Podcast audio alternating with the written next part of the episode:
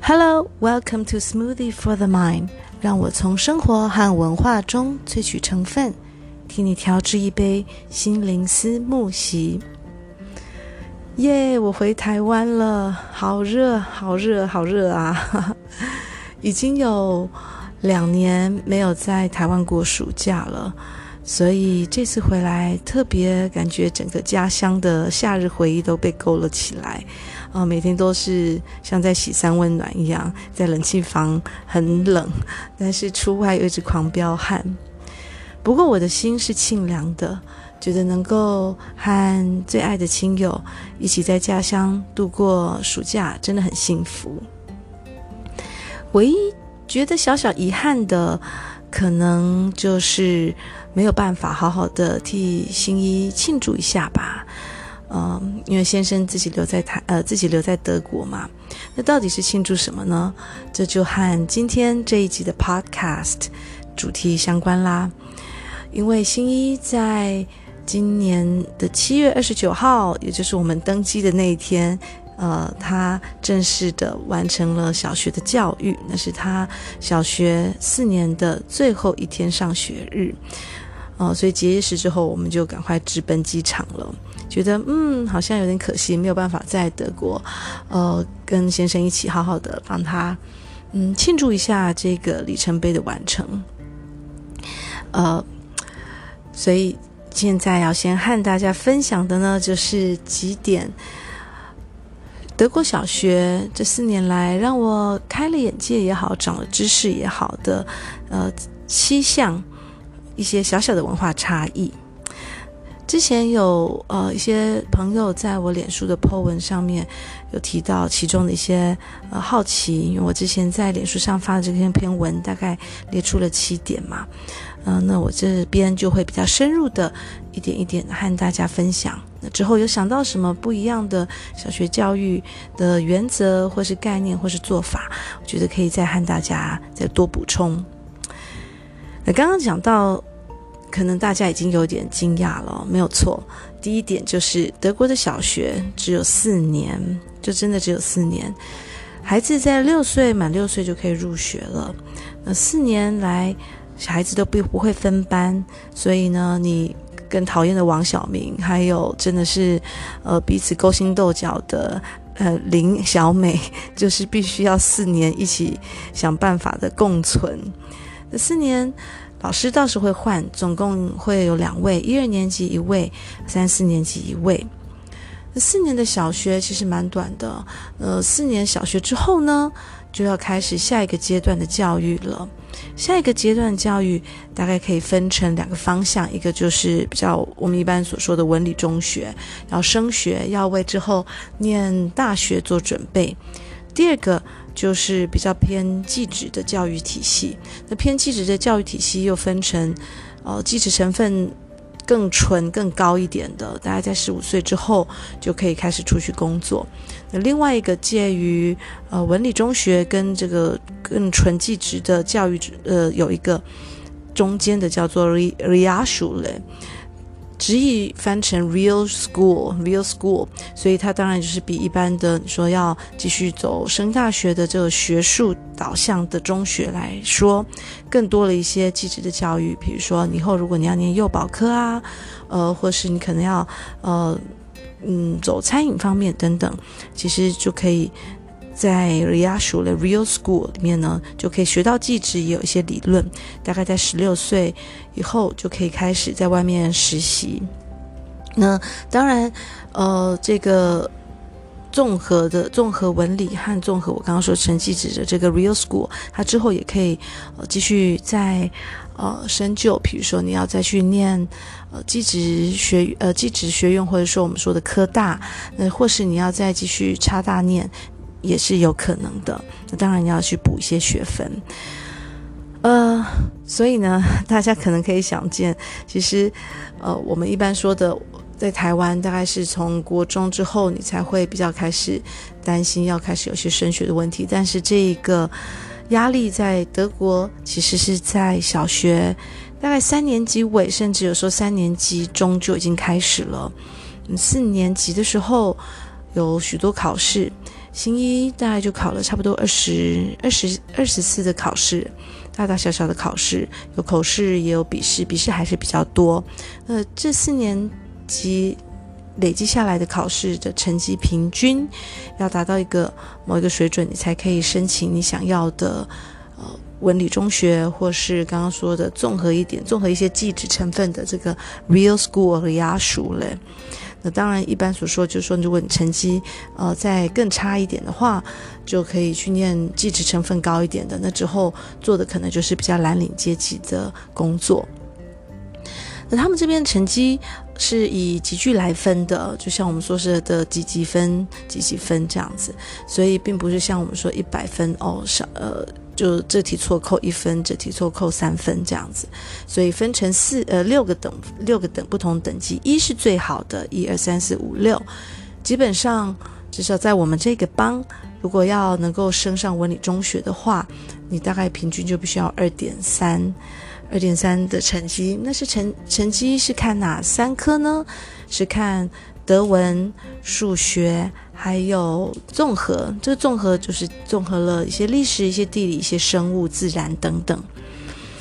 啊，所以我觉得我最后的这一年其实还蛮紧绷的哦。呃，小朋友要开始升学了，那总是会希望他能够每一次考试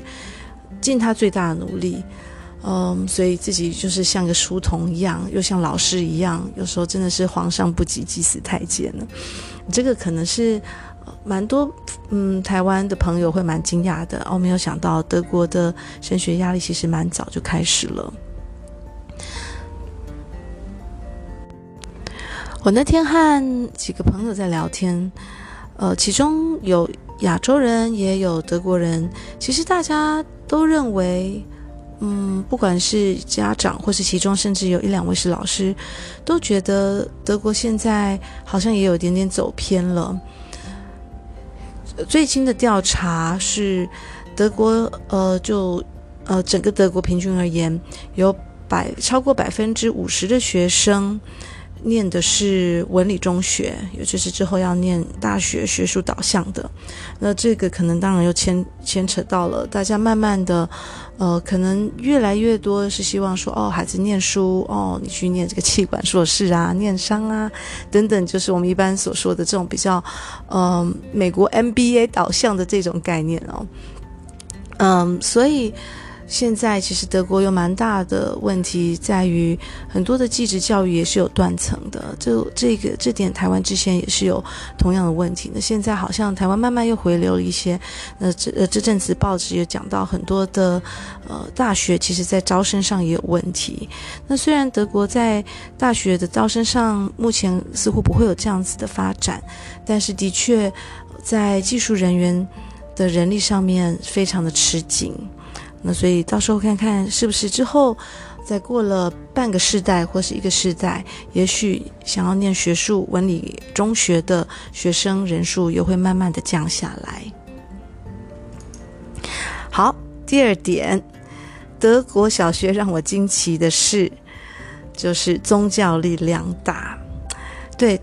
现在有网友问我，这里面的宗教是说，呃，宗教课没有错。德国呃的小学，就至少我们这个帮来讲，它每周就有两节的宗教课，而且其实这个宗教课一直是上到国高中都还会进行的哦。那那时候那个网友就说：“诶，你所说的宗教是说泛指所有的世界上的宗教信仰都会教吗？有点像是民俗？No No No，这边的宗教呃可以分成三组。”第一个是天主天主教，第二组呢是第二组是基督教，也就是这边说应该就是说新教，是马丁路德他后来去改革之后，改革看到很多天主教的他一些弊病，他去改革而成立的新教。呃，第三种就是一般的泛论哦，泛论的教就是比较会是像呃泛论所有世界的宗教，可能很多呃。无神论者或是没有宗教信仰的小朋友，他们就会选这一组，或者说，如果你并不是信天主教、天主教，对不起，天主教新教的话，所谓新教就是我们台湾所说的基督教。呃，所以小学其实在入学之前，学校就会调查你是哪，你想要孩子上哪一组的宗教课。就我这边的观察，大部分还是会在天主教和基督教中选呃一组。那，至少讲的，呃，我这边说的是我们南德。其实南德是一个还蛮虔诚、蛮传统的区域，比起相较于北德或是西德其他的一些区域，呃，所以宗教在南德我所在的巴伐利亚邦占了。呃，很重要的地位，在这个社会中，呃，这这个也可以从学校的假期来看哦，因为德国的暑假其实只有六周，不管是北德到南德都是。那这六周这么短，就是因为其实其他的日子，比如说复活节，可我们就放两周，六月又有两周的宗，也是宗教相关的节日，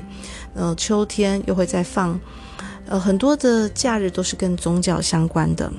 那所以这一点当然也呃对我来说是大吃一惊的，因为在台湾我们并没有说 OK 好，那你就是要先选，比如说佛教课、道教课，还是你是呃基督教徒等等的，但是在这边其实你还是要选择的。当然，蛮多的一些穆斯林他们选择的就会是第三组、第三组的，这时候比较算是概论的课程。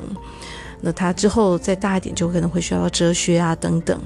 那刚刚讲的主流的宗教课，天主教还有基督教、新教，他就会配合当地的教会去做很多的一些活动。呃呃，大部分的嗯老师有时候也会去请一些牧师啊，或是神父等等来替孩子上课。那也会有包括宗教的成年礼等等，这些也都会融合在课程里面。要学很多很丰富的历史文化，那这一点那个时候，呃，先生算是毫不迟疑的就帮孩子报了呃新教，就是我们台湾说的基督教。嗯，但是我们其实有发现，有些朋友他们其实是嗯完全对宗教无感，呃，也完全都都觉得不需要，但是他们依然会为孩子呃报名。的是宗教，大部分都是新教组，因为一般来说天主教可能还是比较固守一些他们天主教的传统。那这些我这些朋友，他既然他基本上是不信教，但是他还是会希望孩子对于呃本国的主流文化在传统上面有一些了解，所以他们还是会让孩子去报这个基督教。那这些呃宗教课，他也会有一些考试，呃，但基本上都不会压力太大。那在升学上面也并不计分，这点呃，讲到这个，我要跟大家再分享一个小小事情，跟教育无关，倒是很多人也会吃惊的，就是其实德国是有收宗教税的，基本上你只要受洗。受洗的时候呢，你的名字就会在这个这个体制中被记下来。那你成人之后呢，你现在是教徒，你就必须要缴宗教税。呃，其实宗教税也不会很高，每个月大概一百多欧，折合台币就是大概三千上下吧。那这个当然也是看你所得高低多少有一些改，呃，会会有一些浮动，呃，但是基本上，如果你之后又会希望，比如说你要在教堂结婚，或是你希望之后可能年老了能够呃使用一些教会的一些福利的话，你还是他们还是会先看看你是不是教友，所以基本上你是教友的话，你就是要缴税，这点对我来说也是呃一个蛮惊奇的事情。好，第三点。德国小学让我惊讶的事情呢，就是书包好重又好贵哦。今天的一开始有提到，德国也是满六岁入学，所以其实六岁的孩子真的还蛮小的。每年在九月开学之后，在上下学的期间，我常常真的就是在路上看到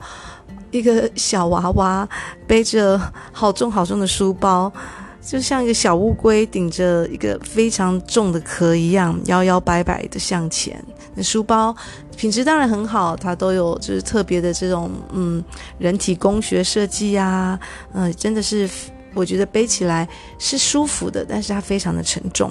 大概至少都有一公斤重左右哦。那价格大概平均。在打折前，大概也都是两百五十、两百七十几。我看到很多就是两百七十五啊、两百九十五等等的。所以大部分的孩子大概也是从小学一年级会继续背背背背到小学四年级毕业。那这个书包呢，呃，到了中学之后又会再换成更大的书包。嗯，我觉得蛮有趣的。另外一点哦，讲到书包，就是德国小朋友那时候，我就想啊，怎么第一天就发了一下堆纸条，看一看哦，原来是要检查课本有没有什么问题，有没有什么破损处。没有破损处的话，你就要签名。为什么会有破损呢？因为用的是旧课本，他们除了像习作或是练习簿等等，必须要在上面呃写字的。大部分的课本大概都是之前的学生留下来的。那当然，如果有破损的话，你就是在新的学期给下一年级的学生检查到的时候呢，他就会通报学校，那学校就会看看哦，是不是就要请之前使用的这位学生进行赔偿。所以这点也是蛮有意思的。所以课本之后学校也大概都会收回去。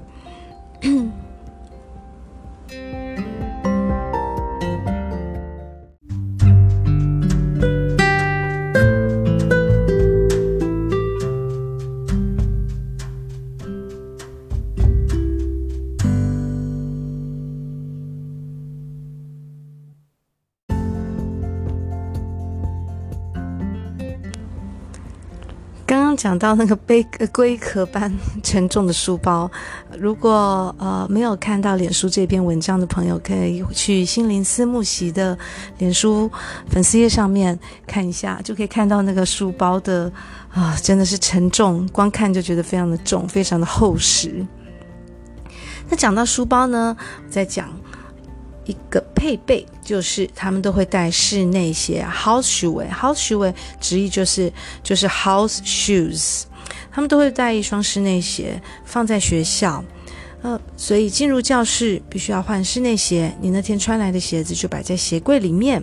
那这室内鞋其实当然也是。嗯，各种样式，有的人会带勃肯鞋，有的人带的比较类似拖鞋，但是大部分的都还是是包脚的鞋子，因为孩子这样子走动比较方便。那除了孩子进入呃教室，或者说应该说进入学校建筑物内时候要换室内鞋呢，还会在进入体育馆的时候再专门换一双球鞋。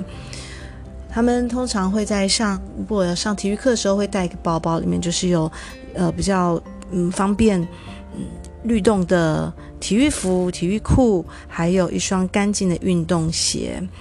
那当然，在外面上课的话，那就没有差了，你可能换一下衣服，或是不换也 OK。但是基本呃。衣服该会换啦，但是基本上针对于在体育馆，比如说德国，像基本上可能我觉得三四个月都是很冷的天气，可能下雨或是下雪，所以会有几个月天气不佳的时候，都会在体育馆里面上课。在体育馆上课就必须要穿这个专用的运动鞋了。之前新一一开始我有点搞不清楚状况，我想啊，这没那么严重吧？为什么要为这个特别再准备一双鞋子？结果他放学就跟我说：“妈妈，我今天都不能上课，我只能在旁边看，因为我和某某人一样，都忘记带体就是体育馆用的运动鞋。因为他们就觉得体育馆要维持干净，其实最简单方式就是换一双干净的运动鞋，而且这也算是传统吧。就是我先生他也说，对啊，要不然体育馆会用脏啊。”所以我后来就摸摸鼻子，专门就买买了一双运动鞋。那这双运动鞋其实它就是一礼拜穿一次，就是真的是为了室内体育课准备的。好，还有呢，让我非常惊奇的德国小学文化体验呢，下一个就是自行车考试。自行车考试的传统真的也是非常的悠久。呃，就是一般像我们这个年龄四五四五十岁，好啦，我还没有四十岁。好，就是呃，我先生他也就是也他们都有这样子的回忆。到了小学四年级的时候，你要考自行车考试，这真的是非常符合德国人给其他国家的 刻板印象，就是一板一眼，小朋友骑。自行车车也要考试，那这是小小学四年级的孩子都会参与的，呃，分为笔试还有路考。在笔试方面，老师当然上课就会先从自行车的结构开始讲解，呃，当然重点就是在交通规则，比如说，呃，他会有一些绘图，上面说，好，现在这个脚踏车骑士在这边，那他右方有另一部轿车，这个时候是谁有优先权？那接下来这个图，请问你看它错的地方在哪里？它是不是要左转的时候并没有呃做既定的手势啊等等的？所以他们会有一本小讲义，上面有很多的交通规则，呃，比如说包括各种的呃号呃交通号志，还有不同的可能性的练习题，还有不同的叙述，小孩子就要把它记熟练习熟。那也有一些相关的测验，老师会再发，在自己可以练习。OK，现在脚踏车骑士他应该要停在哪边？呃，现在是他有优先权，还是他必须要让右边来的车子等等的？这个是可以温习的部分。那当然，路考部分呢，也可以温习。除了爸爸妈妈自己抽空带孩子去呃郊外练习，或是更重要的是，你必须要在大街小巷穿梭，要确定孩子能够应用不同的交通规则。他们也会安排在课堂上由警察带着孩子练习。在呃路考方面的准备上面。呃，新一的班级一般有二十五个孩子，大概就有四五位的警察带着孩子分成小组，慢慢的练习。呃，警察会先就路考的部分哦，就是驾路教驾驾路，呃，对不起，我太有点头昏了。道路的驾驶自自行车上面呢，会想把规则说定之后，会特特别带孩子去练习场去练习，练习几次之后呢，除了笔试，接下来就是要登场的路考了。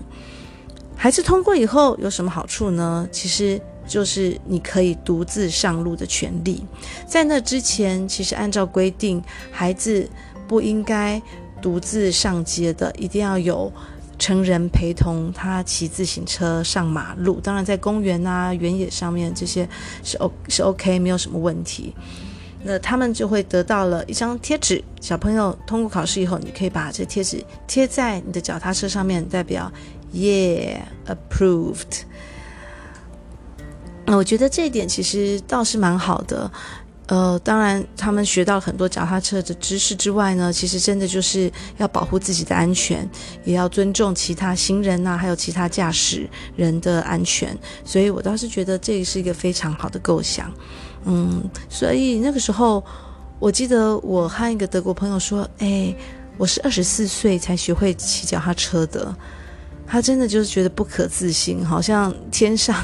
天上忽然洒下了什么，洒下了花朵一样，觉得啊，有这种怪事，还是天上掉下来了猫狗这样子？怎么会有不可思议？他说：“那你小时候都在干嘛？”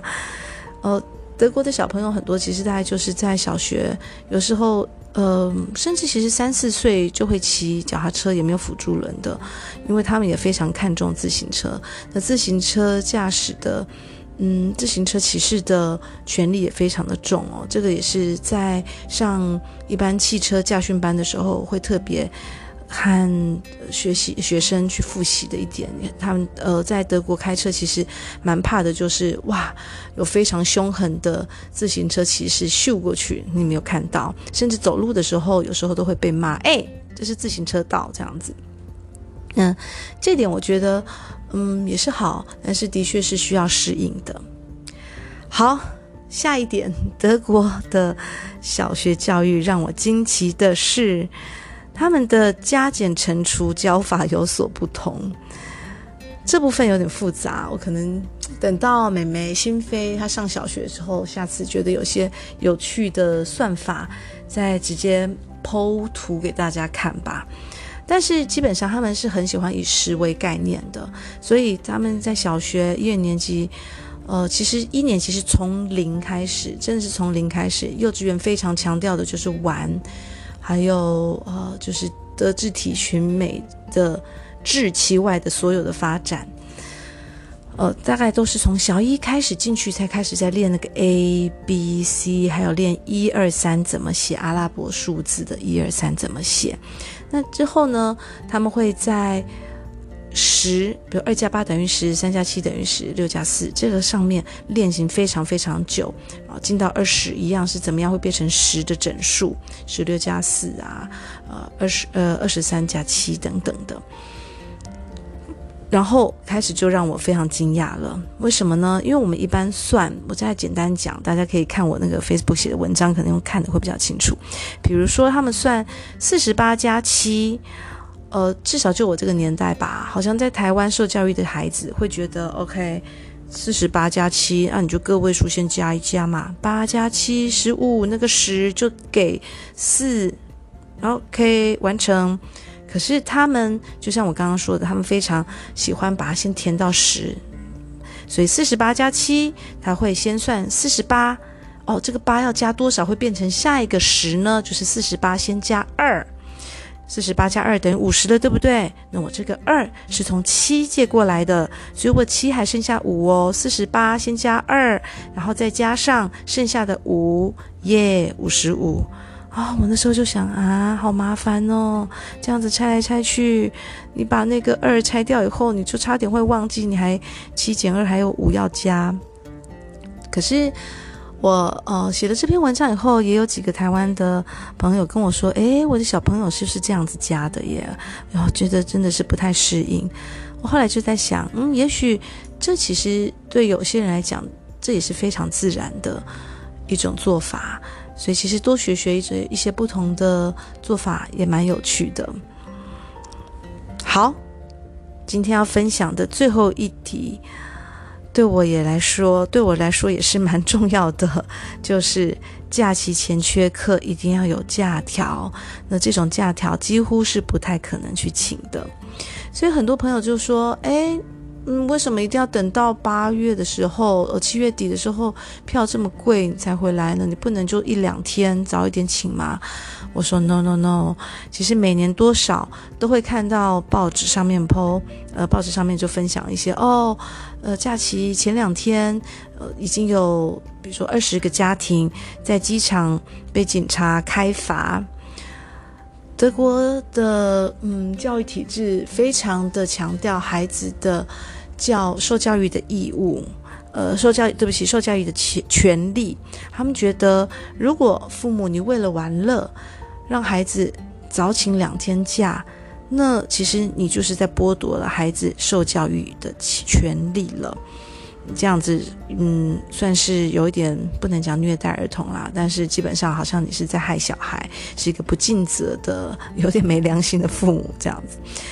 那像去年的时候，哎，今年对不起，今年的时候我就看到，嗯，我们这边的机场啊，纽伦堡的机场就有几个家庭，他们甚至可能最高会被罚到一千欧元，大概就是三万多，因为现在台币和欧元大概是呃三十比一。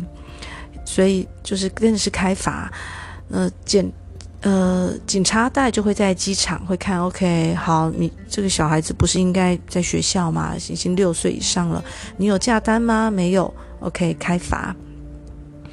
嗯、呃，这这一点我觉得其实也是蛮好的，就是一个原则问题嘛。基本上在德国，当然你生病的话一两天没有什么大问题，但是要请三天假以上，大概就是需要医生的假条了。